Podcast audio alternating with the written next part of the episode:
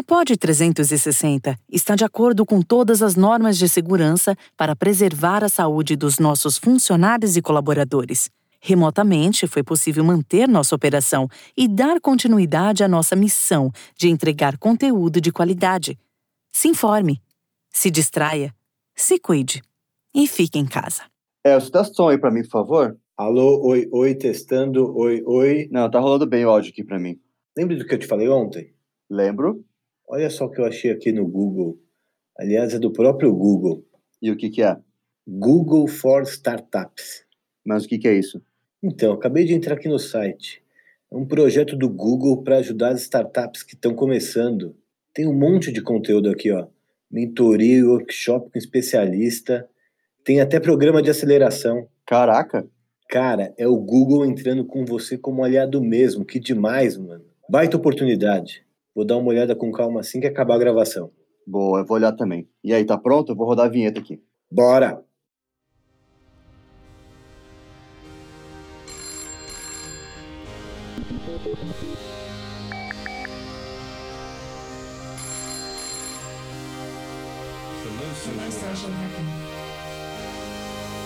Alô, alô, queridos ouvintes, começando mais um Alô Social Hacker Podcast. Isso mesmo, podcast que eu ligo para você. E como faz para você participar? É muito simples. Basta você entrar no meu grupo de WhatsApp. Elcio, onde eu acho este grupo? Está na descrição deste podcast. Também está os destaques do meu Instagram. Você arrasta para cima, cai no meu grupo de WhatsApp e aí eu posso ligar para você. Porém, hoje eu tenho um convidado especial, Sérgio Agudo. Tudo bem, Sérgio? Oi, Elcio, tudo bem? Prazer estar aqui com vocês. Tudo bem. Apresentar o Sérgio aqui para o pessoal. Sérgio é o. Como seria o nome do seu cargo na. Aliás, a gente vai entrar também no nome da empresa, que é uma. Eu vi até uma campanha legal que vocês fizeram.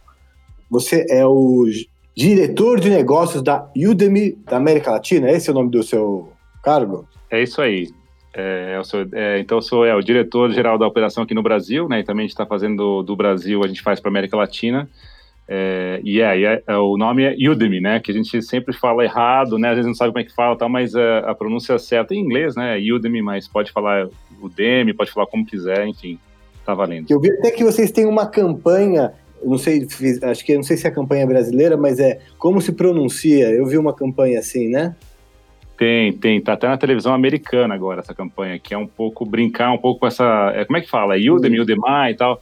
Eu até lembro quando eu entrei na Udemy, eu falava Udemy. Eu falava, ah, aqui na Udemy e tal. Depois que eu fui ver que não era Udemy, né? Mas, é, enfim, é, o jeito de falar certo assim, em inglês é Udemy mesmo. Então, vamos explicar um pouquinho para o meu público aqui do Alô Social Hacker o que é a Udemy. É, a Udemy é uma empresa da Califórnia, né? É uma empresa é, global, né? A maior, maior marketplace de educação do mundo. E basicamente o que a gente faz é, é, é qualquer pessoa pode criar cursos online, né? Poder criar um curso de, é, de qualquer tema, né? De profissional, hobbies, enfim. E a gente tem uma, uma grande massa de, de estudantes no mundo inteiro, então são mais de 50 milhões de alunos no mundo inteiro que estão na plataforma e a gente, é, através da, do nosso modelo, você pode né, ensinar e a gente conecta o seu curso com estudantes do mundo inteiro. Né? Então, é, é, é, como se a gente pudesse conectar né, quem, quem é o especialista, né, quem são os professores do dia a dia, né, que são pessoas que trabalham, pessoas que, que fazem podcast, enfim, qualquer pessoa do mundo com estudantes que querem aprender essas coisas no, no, no, dia a dia. A Udemy é o YouTube da educação, digamos assim. É, a gente tem. O YouTube é uma plataforma muito mais aberta, né? Não é uma plataforma para. É, ele tem outro formato. No nosso caso, é, você pode falar que existe, né? Uma, tem uma curadoria que a gente faz também para subir um curso, assim, não é tão aberto como uhum. o YouTube. Mas, assim, Sim. tem essa analogia. Você tem um conteúdo muito muito diversificado, né? Quer dizer, de, de milhões de pessoas, né? de tudo que você possa imaginar, né? É, e no mundo inteiro. Então, com certeza é uma coisa bem escalonada. É principalmente por essa questão de ser do mundo inteiro, né? Então, ali você pode encontrar um instrutor, né? Vocês chamam de instrutores da, do que você quiser, do país que você quiser. Muitos professores ou instrutores oferecem o curso com legenda em diversos idiomas, correto? Correto. É assim, o que a gente, o jeito que a gente vê a educação é, é não é. Hoje a gente fala de educação, na verdade, assim, não é o acadêmico, né? Não é pessoa que vai estar tá ensinando uma grande faculdade. Para nós, o educador é a pessoa do dia a dia, né? A pessoa que trabalha com você, a pessoa que você conhece, um amigo que, que fala bem em público, é uma pessoa que, que sabe fazer uma planilha de Excel, é um cara que fala inglês super bem. Então, assim, esses macetes, se você conseguir colocar num produto e poder é, compartilhar, a experiência para o aluno é muito boa, né? Porque, assim, eu quero aprender com alguém que me fale na, na mesma linguagem, né? Alguém que está do outro lado muito parecido comigo e tal. E, e, e, no nosso produto, né, o aprendizado na Udemy é muito bacana, porque você tem é, um ambiente que você pode baixar o curso, assistir ele sem internet, você pode fazer perguntas, você pode perguntar até para o instrutor, né, o cara que fez o curso, ele vai responder para você as perguntas. Então, assim, é um modelo bem bacana que, que não é à toa que a gente está com essa, com essa exposição global, porque realmente tem um impacto muito forte na, na vida das pessoas no, nesse, nesse mundo que a gente vive, né, de querer é, aprender, querer se educar, enfim preencher essas habilidades que a gente tem é, carente. A Udemy é a maior plataforma de cursos online do mundo? É, nesse modelo de marketplace, ela é. E o único escritório que existe fora dos Estados Unidos é no Brasil? É, então, assim, o único escritório que a gente abriu para negócio, quer dizer, você tem, a gente tem o escritório da Udemy em Dublin, né, tem na, na Turquia, né, em Ankara, é, e tem na, na, em São Francisco e em Denver, nos Estados Unidos. O único que a gente abriu, que abriu faz dois anos e meio mais ou menos aqui em São Paulo, né, foi, foi o primeiro do mundo a justamente ser um escritório para negócios. Né? E agora, depois de, depois de abrir do, do Brasil, a gente abriu há um ano mais ou menos na Índia também, o mesmo um escritório parecido para negócios, para a gente poder estar mais próximo dos estudantes, mais próximo dos instrutores. Né? O, o público brasileiro ele é parecido com o público americano, assim, meio que com um delay, digamos assim. O brasileiro é um americano com um pouco atrasado, assim? Olha, acho que é, não, não, não, acho que seja essa palavra. Assim, o, o que a gente vê, por exemplo, em termos de conteúdo, é que assim existem é, tópicos no Brasil que são muito mais é, populares que em outros países. Né? Então, por exemplo, é, você vai para os Estados Unidos, por exemplo, assim, você tem uma, um público muito mais sofisticado, eles têm mais, né, é, uh, talvez assim, é, necessidades um pouco mais específicas, é um outro país que tem muito mais complexidades, enfim, eles têm muito mais acesso à educação em geral, Sim. então você vai ter muita, muita demanda por coisas assim, tipo Python, linguagem de programação, coisas mais avançadas, né, e o que a gente vê no Brasil é uma mistura de, às vezes, coisas mais simples, né? por exemplo, o Excel, uma coisa que é muito forte no Brasil, é, Power BI, é, a parte de, é, de design gráfico também, uma coisa muito forte no Brasil, marketing digital. Então, assim, a gente vê, não dá para falar que um país é o certo, ou outro país é o errado, ou está avançado, ou, tá, ou não está avançado, mas, assim, a gente vê no, no brasileiro uma, um, um, pouco do aspecto mais empreendedor, assim, eu acho que mais, é um público mais diverso, né, de, de diferentes é, perfis, né? É, e a gente vê uma coisa um pouco do, no Brasil específica que é um pouco mais de hobbies, né? De, de coisas de, sei lá, curso de piano, cursos de é, meditação, enfim, coisas que a gente até, até não vê tanto em alguns, alguns outros países. Certo, então tem um, uma diferença legal, assim, considerável, digamos assim, entre o comportamento e o consumo dos americanos e dos brasileiros? Tem, tem qualquer país tem as suas particularidades, né? Então, assim, quando a gente pensa em habilidades, né, porque o que a gente está fazendo, na verdade, assim, é resolver um problema que é como eu vou capacitar né, as pessoas no mundo inteiro, né? Então, você vai ter, às vezes, uma, uma, uma carência de aprender Excel para uma entrevista de emprego, ou você vai ter uma pessoa nos Estados Unidos ou na Europa que ela está num projeto super avançado e ela quer entender uma habilidade que ela nunca teve acesso, enfim, você tem diferentes necessidades, né? E, e, o que a gente percebe é isso, que, que cada país tem um pouco um mix, né? Que não é só profissional, ele também pode ser uma coisa mais pessoal. É, você tem também gente que ensina né, nesses países que tem um perfil diferente também, né? Então, por exemplo, no Brasil tem muita, tem muitos instrutores, né, que a gente chama, nessa parte de design, né? De design gráfico e tal, né? Uhum. É, então, aí se desenvolve uma coisa um pouco mais forte no Brasil que em outros países, porque você não tem tantos instrutores naquele perfil. Né? Nos Estados Unidos, por exemplo, o, o, maior mercado hoje da Udemy é os Estados Unidos? É, a gente não abre os, os, os números por país, né? Mas assim, é, é, Estados Unidos com certeza está entre os, os, maiores mercados do mundo. E assim, então, como você está dizendo, o, eles buscam é, cursos e conhecimentos mais específicos, assim, né? Coisas que tem mais difícil de você encontrar, um curso aqui, outro ali. E o Brasil, por ser um país que tem a, edu a educação, não é das melhores do mundo, as pessoas acabam buscando coisas mais básicas, de repente um, aprender um, um básico do inglês, coisas desse tipo? É, eu acho assim, né, que, que é um reflexo, assim, eu, eu, eu, um pouco a minha visão é assim, que você tem nesses países mais desenvolvidos, você tem mais acesso à educação em geral, né, você tem, é. eu acho que universidades, que, ou programas de governo que, que dão acesso a algum, algum tipo de capacitação, e como no Brasil, acho que você não tem tantas opções, né? Eu acho que assim muito do que você vê na Udemy é um, é um pouco assim, olha, eu preciso capacitar uma mão de obra que ela é muito mais meio da pirâmide, né? Quer dizer, você tem uma, uma, uma carência de, de habilidades que talvez não sejam tão é, que as pessoas busquem tanto em outros países, porque eles lá eles têm outras opções de aprendizado, né? De, de instituições, enfim. Então, é, e eu, eu acho assim que uma coisa que a gente tem visto muito nessa pandemia também, assim, é que o lado pessoal, né? Ou também, por exemplo, ou, ou, a pessoa tem um lado de habilidades profissionais, por exemplo, né? Então, poxa, precisa aprender a fazer uma, uma apresentação, não sei o que, um Excel, não sei o quê. Mas também tem um lado muito forte do lado pessoal, né? Que é uma coisa que, que também complementa, né? A pessoa. Ela não tá só, não é só um profissional, mas ela tem um lado também muito da, da, da das habilidades dela, né? Como pessoa, como líder, como pai, como mãe, enfim, de como poder capacitar em algumas coisas que ela está precisando também. Você acredita que essa, esse momento de isolamento que a gente está vivendo, ele acelerou o, questão da, do ensino à distância, que talvez muitas pessoas não conheciam, nem sabiam que existia, aí pegaram, viram seus filhos tendo que ficar na frente do computador, aí começaram a descobrir esse mundo, acelerou, sei lá, em uns 5, 10 anos o processo do, das pessoas entenderem e conhecerem o que, que é o EAD? Olha, Elcio, com certeza. Assim, o que a gente tem visto, né, e, e o que é legal do nosso, do nosso negócio, assim, que você vê é, dados de países em todo, todos os países do mundo, assim, na, na, maioria dos países do mundo. Então, por exemplo, quando começou na Europa, né, a questão do, do isolamento mais forte na Itália, na Espanha, você via uma tendência forte de crescimento na, na, nos nossos usuários nesses países, né? Então, a gente até lançou uma pesquisa é, que, que fala isso, que aumentou 400% o consumo de educação à distância no nosso produto, né? Quer dizer, só, na, só falando de Udemy, né? E, e, eu acho assim, né, que é uma, é uma questão de... Eu acho que as pessoas, elas sempre é, tinham uma desculpa de tempo, né? Eu não tenho tempo para estudar e tal.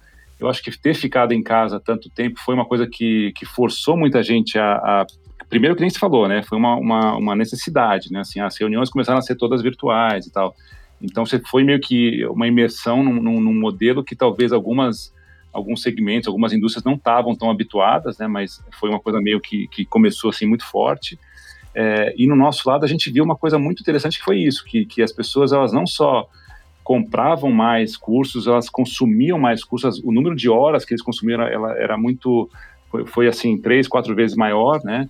E então foi um fenômeno muito interessante. Assim, eu acho que com certeza depois que tiver uma abertura maior da economia e tal, né, a gente já é, começa a ver um pouco é, isso também né, voltar a uma questão mais normal, mas assim, o pós-pandemia com certeza já vai, vai levar para um outro nível de, de pessoas, de indústrias, de empresas que vão aceitar muito mais, né? É, experimentaram pela primeira vez né, o, a aprendizagem à distância, né?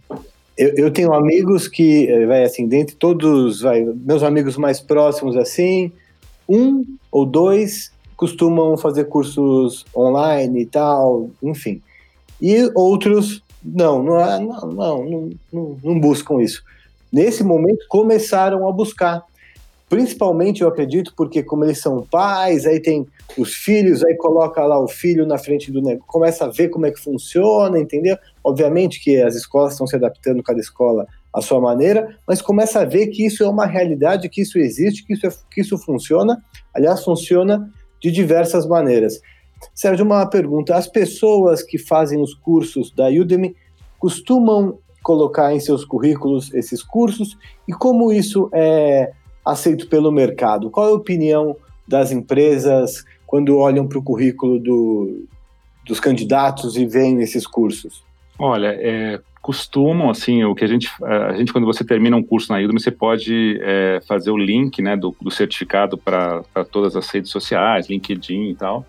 Então, assim, eu vejo que as pessoas, elas, elas gostam e, e tipo, usam muito esse recurso de, olha, eu fiz um curso, eu me capacitei. É, no currículo também, você vê uma sessão de, de treinamentos, aí a pessoa coloca, né, quantas horas que tinha o curso, enfim, você tem essa, essa, essa questão.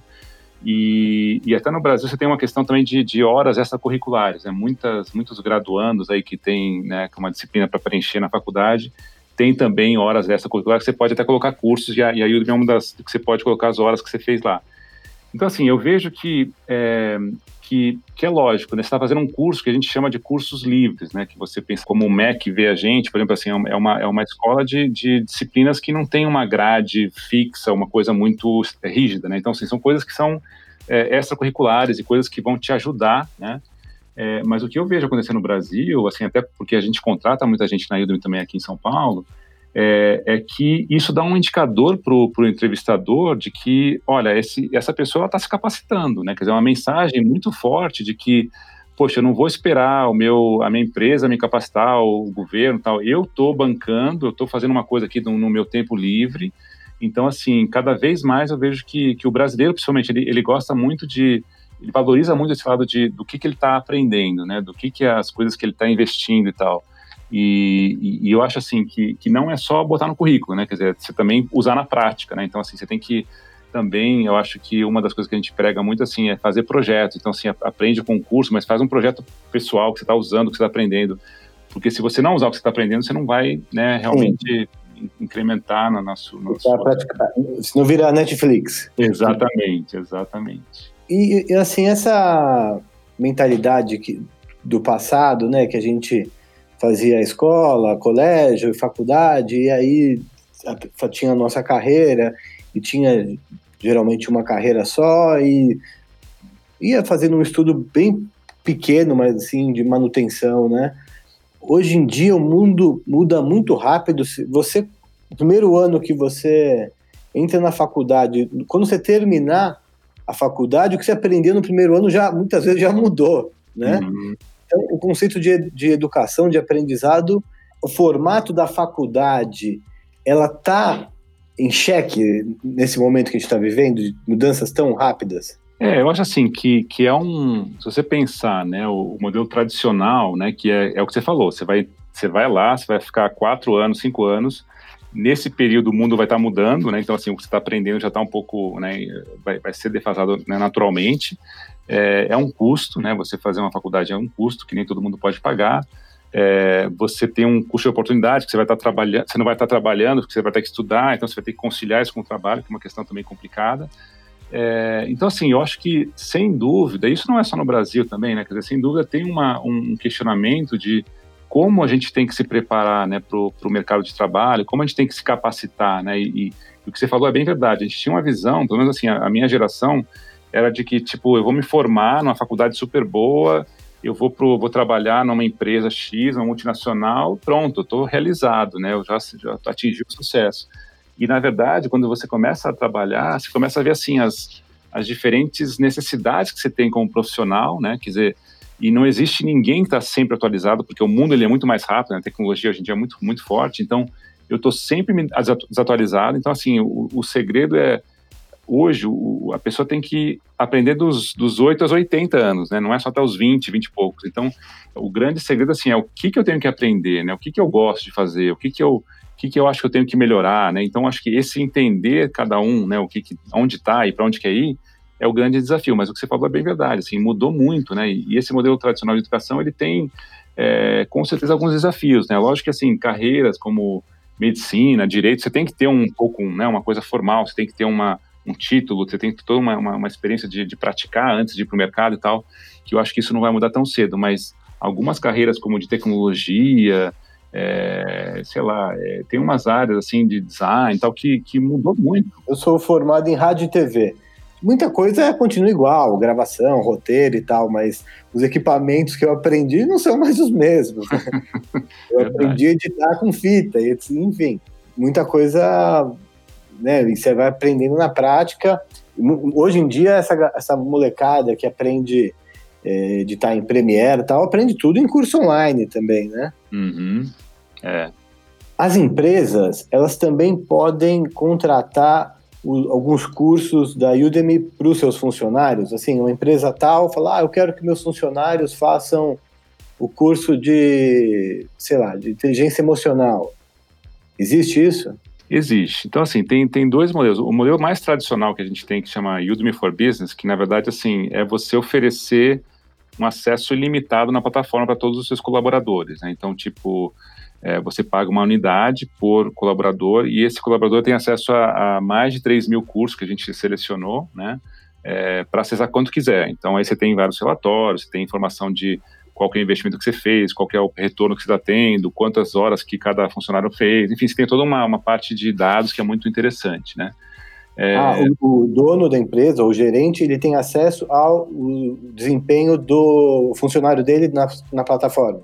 Isso, tem uma série de relatórios, de tudo que você possa imaginar, de número de horas, de o que, que ele aprendeu, se ele terminou o curso, é, o que, que ele fez depois daquele curso, quais cursos que ele se matriculou. Então, assim, porque, porque esse modelo meio é, que você oferece, né, essa, esse catálogo aberto, é muito interessante porque, assim, muitas empresas, você não sabe qual é a carência que você tem de habilidades no seu time, né? Quer dizer, uhum. você até pode falar assim, poxa, eu acho que para um, um bom gerente financeiro, eu tenho que, ele tem que saber sei lá, planilhas, tem que saber matemática financeira e tal. Você pode até tentar ter uma, uma trilha, né, vamos dizer assim, mas você não sabe o quanto que cada um ele é bom em, em cada coisa, né? E, e, o que a gente tem nessa, nesse modelo Udemy for Business é a gente define algumas trilhas de aprendizado que é, que é feita em base de, de usuários no mundo inteiro, né?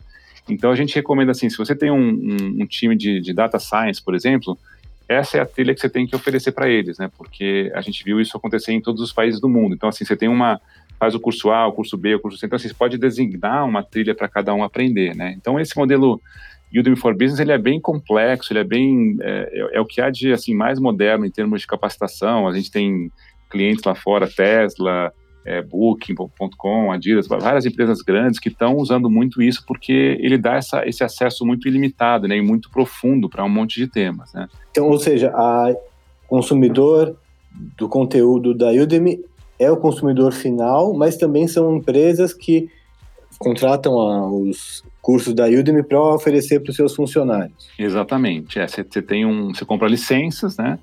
E aí você pode, eu como funcionário da empresa X, eu tenho acesso a Udemy e eu posso acessar todos os cursos que eu quiser. Eu vou ter, logicamente, uma, alguns cursos que o meu chefe vai me designar. Então, existe, lógico, uma, uma, uns cursos que eu tenho que fazer porque está na, na, na, como se fosse na, na estratégia da, da, da, do time, né? Mas, é, com certeza, se eu tiver acesso a essa plataforma, eu vou poder, como funcionário, ter toda essa capacitação. Você pode dizer para a gente, hoje, o que as empresas acreditam que é o principal eh, capacidade que é necessária para os seus funcionários? Olha, muito das empresas, que a gente vê assim, a demanda muito grande, assim, em qualquer país, até no Brasil, é o que permeia, assim, inteligência emocional, né? São soft skills, né? Então, é muito daquele gestor novo de pessoas, né? A pessoa que é, que é é, que tem que dar um feedback, tem que ser uma pessoa construtiva, tem que ser uma pessoa que reflita os valores da empresa. Então, como assim, alguns exemplos que a gente tem muito muito legais de cursos para que são muito muito populares em empresas é é como ter conversas difíceis com funcionários, como é, fazer a gestão de equipes. Tem até um curso que a gente lançou agora que é interessante, como fazer a gestão remota de equipes, né, que é uma coisa nova também, que você não tem o time lá na, na sala, você tem o time todo espalhado né, no é, virtual. Então, assim, mas muito do que a gente vê de demanda para empresas é muito no lado de, de soft skills mesmo, né? E acredito que isso principalmente nos Estados Unidos, porque nos Estados Unidos, fora do Brasil, porque no Brasil a gente ainda tem uma defasagem na, na, nos hard skills, assim, né? Mas na soft skills, o, é, é uma coisa que não se aprende muito na, na faculdade, né? É uma coisa que não se ensina é muito por aí, é. né? É, o soft skills é qualquer gerente, né? Qualquer pessoa gestora de, de, com pessoas, você vai ter esse problema, né? Que eu acho que é o que é interessante aquela, aquela questão do, do, do, dos robôs, né? Quer dizer, você tem muita muita coisa acontecendo na, na parte de automação, inteligência artificial e tal. E na verdade o que vai diferenciar o bom profissional no futuro é eles ter essas habilidades humanas, né? Essas habilidades comportamentais, né? Então isso vai ser o diferencial, né? Você fazer uma coisa, talvez, né? O hard skill é uma coisa repetitiva e tal, cada vez vai, vai ser mais né, terceirizado para as máquinas, né, se você pensar.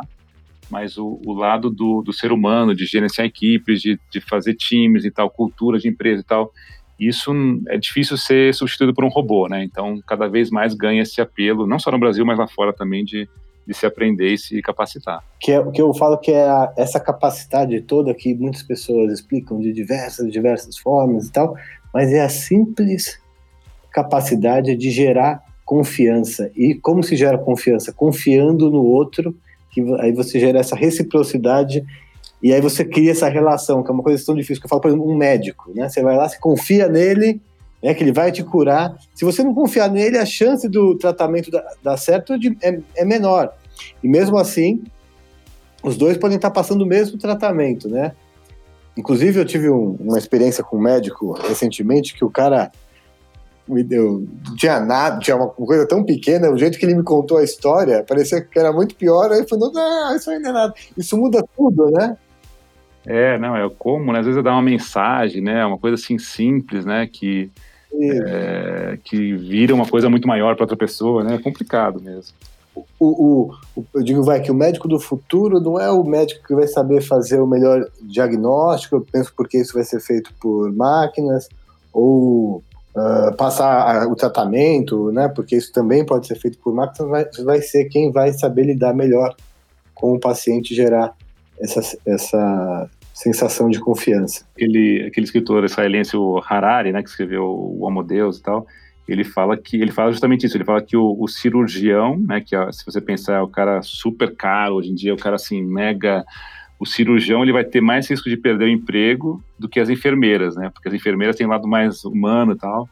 É, Ótimo. Então é muito interessante isso que você falou. Muito, muito boa essa, essa analogia, porque é isso, né? Que aquela pessoa que você sente confiança. Eu lembro que eu estava com, com meu pai no hospital, ele ia fazer uma, uma cirurgia no coração lá, desobstrução da artéria, esqueci o nome desse procedimento lá. Aí é, ele estava todo preocupado, todo preocupado, não sei o quê, aquela cara de ansioso tal. Aí entrou o médico, falou o nome dele.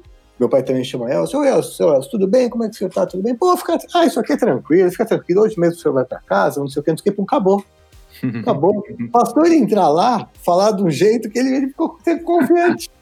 alguém se interessa comigo, alguém sabe meu nome, alguém fala comigo olhando nos meus olhos. Isso é, é uma coisa né, que é tão óbvia, né, que vem lá de trás, né, desde os primeiros hominídeos, a gente foi assim que a humanidade se construiu, né, é, transferindo conhecimento um ser humano para o outro, entendendo o outro, né, tendo a habilidade de entender o que o outro falou, falava porque antigamente não tinha nem livro. Então, e hoje isso foi, é, por incrivelmente, isso foi se perdendo, né? Sérgio, como que você acha que é o desafio do ensino à distância. É, eu acho que eu, cada vez essa pandemia aí ela serviu para quebrar essas barreiras, mas é, as pessoas tinham um, um certo preconceito falar, pô, o cara vai me ensinar é, da casa dele ou na minha casa, ou vai estar tá gravado o negócio, o cara não está ao vivo. Você acha que essas objeções estão cada vez caindo mais? É, eu acho assim, né, que é o grande desafio, né, você pensar, é, existia uma desconfiança, existe, né, assim, pô, será que é bom isso aqui, é, o, o curso gravado e tal, será que é legal tal? E eu acho assim que, que no, no online é muito assim, né, é, é, é um outro tipo de formato, né, assim, é, que eu quero dizer assim, você tem uma, um, um conteúdo muito mais enxuto, né, quer dizer, você tem um curso online, por exemplo, que ele o jeito que a gente, que é um pouco prática da indústria, mas assim, você tem cápsulas de conhecimento muito curtas, né? Então você tem aulas de 5, 8 minutos e depois você vai fazendo aulas de 8, 5 minutos e tal. Porque a atenção que você vai precisar ter do outro lado, eu acho que é, é muito mais complicada. Porque assim, se você imaginar uma, uma sala de aula, você está meio que no ambiente propício a prestar atenção, né? Tem uma pessoa falando, você está sentado olhando para ele. Agora, você está fazendo uma coisa online, você está com distração do celular, entra alguém na sala e tal. Então, assim, o, o grande desafio do, do, online é você poder engajar com, com o estudante, né? Quer dizer, eu vou ter que fazer um conteúdo muito mais enxuto, né? Muito mais prático. Se ele precisar, ele vai voltar o vídeo, fazer de novo e tal. Mas, assim, o, o grande desafio é você poder é, engajar com essa pessoa que está muito distraída, né? Quer dizer, você está fazendo um curso no celular, está fazendo um curso numa sala cheia de gente e tal. E, e, eu acho assim que essa, essa pandemia fez com que muita gente experimentasse, né? Que é o que você falou, olha, a primeira vez que fez, viu que tem um resultado legal, ela viu que pode, poxa, que bacana, aqui talvez até melhor para mim, porque eu posso voltar ao vídeo, que eu posso é, rever de noite a, a, mesma aula, às vezes no, no, no presencial você, não, você perde uma, uma fala e já perdeu a aula inteira, né? Então você tem vários benefícios do online que você acaba acostumando, né? E, e é o que você falou, uma vez que você, você experimenta, você acha que realmente ó, tem um valor legal, é, aí é uma questão de disciplina, né? Uma questão de você poder né, achar tempo, achar, né, fazer um se estruturar para que isso continue, faça parte da, da sua rotina e você continue aprendendo, né, basicamente. Você acredita que, ó, nessa pandemia aí, nesse isolamento, não gosto do termo pandemia porque dá uma conotação negativa, mas no momento do isolamento, teve um crescimento pela busca dos cursos online. Você acredita que, mesmo depois que acabar o isolamento, as pessoas é, como vão voltarem a se encontrar pessoalmente, voltarem a se abraçar e tal. É, não sei quanto tempo isso vai demorar para voltar ao normal, mas a tendência do, é de continuar crescendo o, o, EAD, mesmo a gente voltando à nossa rotina normal? É, se, se você pegar assim, antes do, do que aconteceu, né, da, da, da gente estar remoto e tal, já era um crescimento bem alto, já é uma indústria que cresce muito, é, assim, acelerada, né, é, por questões naturais de tudo que a gente falou, né? De comodidade, de acesso, de é, praticidade, tecnologia, enfim, de tudo que você pensar. Com a pandemia, acho que acelerou. Então, assim, com certeza a gente né, tem, tem gráficos aí que a gente, já, a gente já divulgou, que você, você aumentou três, quatro vezes o volume de, de, de pessoas aprendendo e tal. É, o que eu acho que vai acontecer depois, assim, que você vai ter uma queda, né? Vai ter uma, um, vai voltar um normal, porque as pessoas vão estar de novo no seu dia a dia, né? Não vai estar em casa, então você tem, tem menos tempo para aprender, talvez, né? É, mas, assim, o, a, a, acho que a, visão que a gente tem do, do que aconteceu né, nesses últimos meses foi a gente acelerou alguns anos né, de um processo que já vinha começando lá atrás. Né? Então, a aceleração vai continuar igual ou maior do que antes da, do que aconteceu, mas eu acho que assim foram anos de, de, de, avanço em termos de talvez uma indústria que não fazia home office, não fazia curso à distância, iria fazer isso daqui a dois anos, mas teve que fazer agora, né? Então, assim, eu acho que, que isso foi o que realmente mudou, né? A gente, é, essa realidade do, principalmente do ensino à distância, tá? É, se não tivesse essa questão do isolamento social, a gente chegaria nesse momento que a gente está em que ano, mais ou menos? Olha, eu, eu vi alguns estudos de algumas consultorias, assim, que é, assim, quatro, cinco anos que, que avançou, né? Assim, é uma coisa assim, de vários anos, né? Que, que a gente chegou num, num patamar. É lógico assim, também tem muita especulação, você não vai saber como é que vai ser exatamente como vai funcionar o mundo daqui a um, dois meses, vamos dizer que está tudo mais normal, né, vamos dizer assim, é, mas certamente avançou algum tempo, né, porque é, eu lembro que assim a gente a está nesse, né, acho que você, a gente assim tem, tem bastante conexão com o mundo, mundo digital e tal, né, mas assim você tem indústrias tradicionais que mesmo uma reunião é, virtual você não fazia, né? Você tinha que estar tá lá na sala, tal, empresas tradicionais e tal. Você tinha que viajar para a sede da empresa, né? Fazer um, alguma Sim. coisa de... Então, assim, são, são coisas assim que a gente acha que, que não acontece, mas acontece muito. Tem, é muito normal isso, né? E, e eu vi também alguns dados assim recentes de, de que entrevistaram executivos de empresas, né? Que de, depois da pandemia, né? Como é que eles viam a, a questão de é, de home office, por exemplo, né? E 70% das pessoas falam assim, que vão com certeza continuar, porque experimentaram, tiveram que viver todo mundo em home office, deu certo.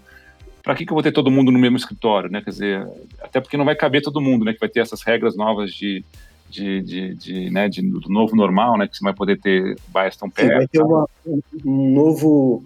A economia vai começar a girar de outras maneiras, né? Exato o, o office, né, o, o, escritório, né, quanto que vale aquele prédio com aquela, aquela sala gigante naquela avenida importante, será que ela vale mesmo tanto?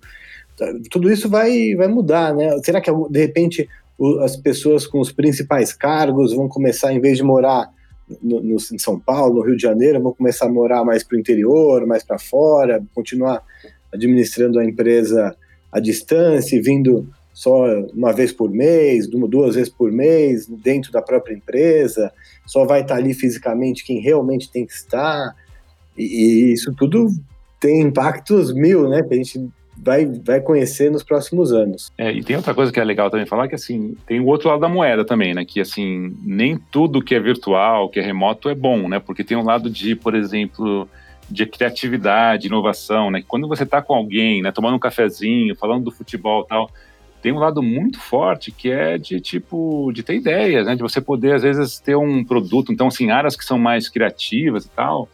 Eu acho que vai ter um tem um lado também que é, que é uma um, dificulta, né? Então assim também acho que assim não é tudo que é virtual vai ser bom, né? Tem, tem um lado também que, que, que a gente vai perder, né? Que é um pouco que você falou, né? De poder abraçar, poder falar e enfim então, muitas distrações, mas que também tem um lado muito construtivo às vezes, né? Então, acho que achar esse novo normal que vai ser o desafio, né?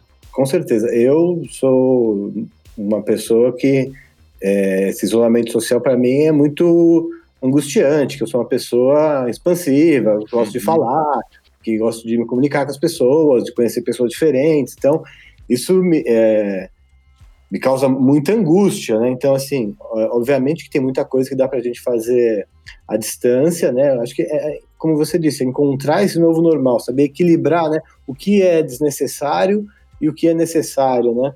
Saber encontrar esse ponto de equilíbrio. Exato.